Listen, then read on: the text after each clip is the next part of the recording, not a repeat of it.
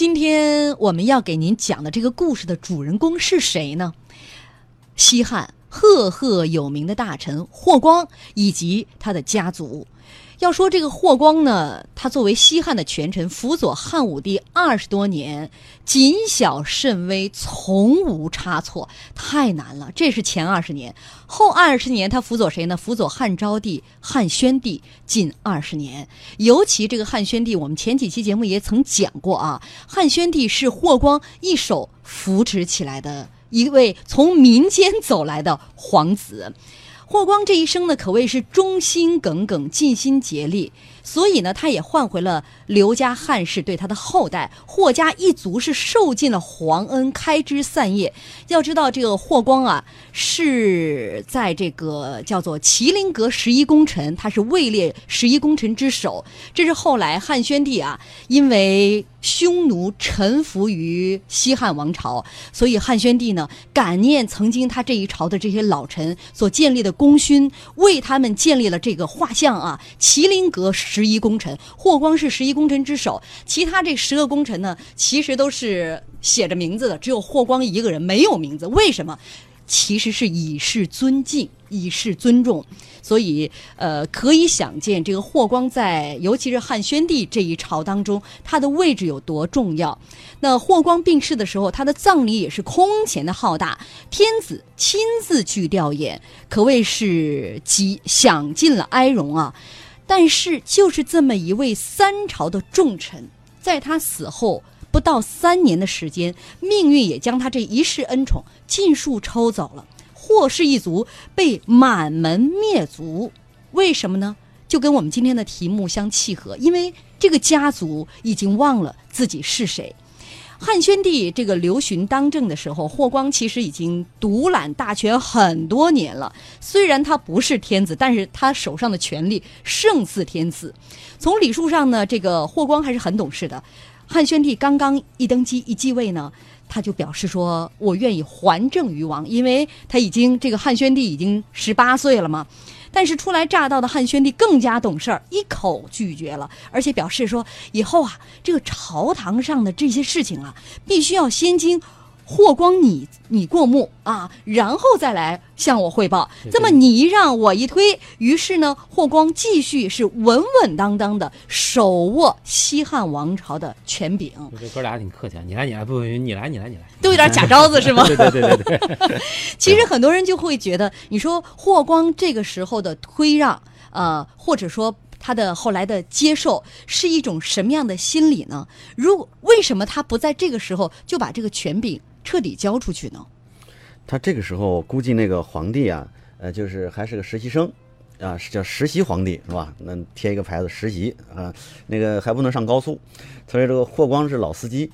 那么如果你这个时候就让呢，就等于是撂摊子。那个时候我觉得皇帝肯定不会让他让的，这个时候也不是退休的最好时机。他如果那时候一退，有可能就乱了，就乱了，真不不会弄啊！这个皇帝刚从民间上来的，哪懂这个呀？给他个县他还治不好，嗯，整个国家一看懵了。他一开始皇帝的让也是真让。皇帝其实和霍光心里都清楚，因为这个国家那个时候没有皇帝是可以运转的，也许没有霍光就运转不了了。对，霍光的让呢，他其实表达一个姿态，就是说您是老大，您是董事长，我是总经理，这个姿态只要表达了。这个就行了，这个这个皇帝也心知肚明。哎，您来您来，那个意思是事权还在你。这个其实是个表面看是都是让你推我让，实际上内部它有一个潜在的语法。这个语法在霍光这个这个地方呢没有说错。哎，你要一开始都不让，直接就开始办事了，这肯定不行。这肯定这个不就不等他死后三年了，可能他在世时候就 就是办他了。那如果皇上直接说你一让，哎行，我接着吧，这皇上自不量力了。所以说人在这个在这个宣帝这一朝啊。应该说君臣相得还是不错的。嗯，反正让有让的道理，不让也有不让的道理啊。让与不让就是这个道理。你 你给我说清楚了，究竟是什么道理？好，我总结完了。其实是这样啊，就那会儿啊，其实刚才那个志勇比比方特别好，他就是一个董事长跟 CEO 的关系。对，董事长那时候你不掌权没问题，有 CEO 在，公司可以正经的运转。而且这会儿是确实不可能交给他，于公于私都不可能交给他。皇上呢，你你也说了是真让，确实没办法。嗯，但是呢，这毕竟不是一个公司，他的别扭就别扭在这儿，他毕竟是天子，你毕竟是一朝权臣，你终归是要让，那么就牵扯到接下来的一个问题：什么时候让？对，这个时机特别关键。嗯那历史上发生这种事情太多了。我们说最简单的，离着不远，对吧？曹操不就是嘛，对吧？相权大于军权嘛。还有像那离得挺远的了，这个不不不，已经 不跟我后边的例子举起来，这算近的了。啊，我们说还要说啊，对，那再说一个萧何，对吧？萧何也是一个更远了。啊，知道这个 一前一后，一前一后，知道什么时候该这个呃，把这个权力是不是该该分解一下了？什么时候该是不是退居二线了？咱们咱那好，咱们再说个远点儿，韩世忠，对吧？说南宋，啊，韩世忠那会儿也是有一阵儿非常大的权力啊，对吧？武武将出身，是然后也是想怎么保太平，因为你终究是不能跟皇帝抗衡的啊。这当然，除非你造反，那单单说。呃，你什么时候让，用什么方式去让，这就特别关键。让不好，你就完了，这彻底就完了。这个家族听明白？您说是离霍光那个时间段不远，我听着离现在不远。我说曹操离现在不远对对对，坐标坐标放在他那儿啊。嗯。呃，所以你的这个说了半天这个道理呢，我还是有点没明白，就是告诉我们这个退出的窗口很重要，窗口对，期很重要。时机特别重要，时机和方法特别重要，就是嗯能全身而退的，就是呃，历史上那种大功之臣，这种战将我们不缺，真的不缺，嗯但是能全身而退的确实不多，嗯对不对？这个其实霍光属于全身而退，只不过他没有保住他整个家族。啊，没错。其实这样，嗯嗯，呃，我总结的是属于这个，他呢这个权臣权力继承啊，从霍去病开始，对吧？是从嗯霍去病开始攒下了他们家这份这个荣光也好啊，家业也好，权力也好。嗯，然后你看他这名儿，咱开个玩笑啊，从他这开始之后就就霍霍光了，那得看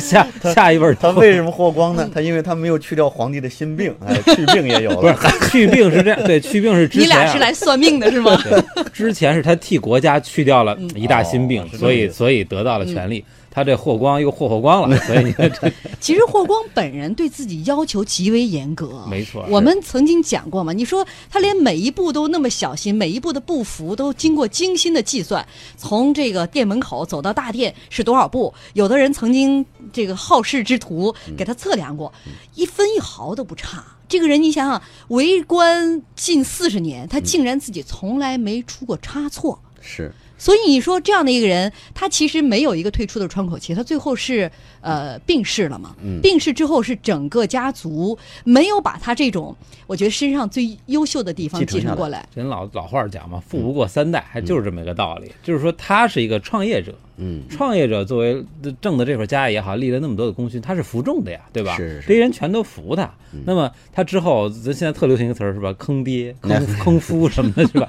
老婆毁了丈夫，就孩子毁了老爸什么的。其实，在他身上也发生了。嗯那些人不知道这些规矩啊。嗯这个什么时候退出是退是窗口期呢？用博弈论的观点来看就很清楚，就是当你和合作者还是这个是一个双赢的局面的时候，就可以不退出；当它形成零和局局面的时候，就一定要退出。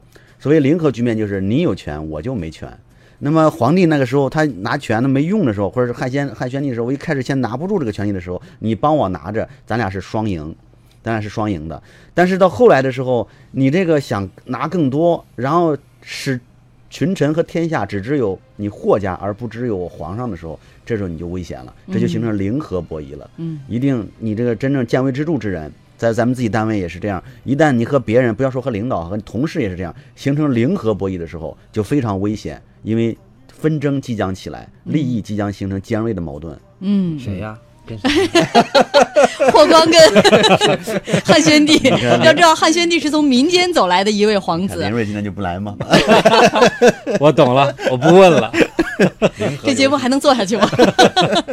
汉宣帝是从民间走来的一位皇子，他其实，在民间已经完全知晓霍家作为一个当时长安城里最大的家族，已经存在很多弊端了。对嗯他之前是仰视的，他后来慢慢变成平视甚至俯视，也是需要一个过程。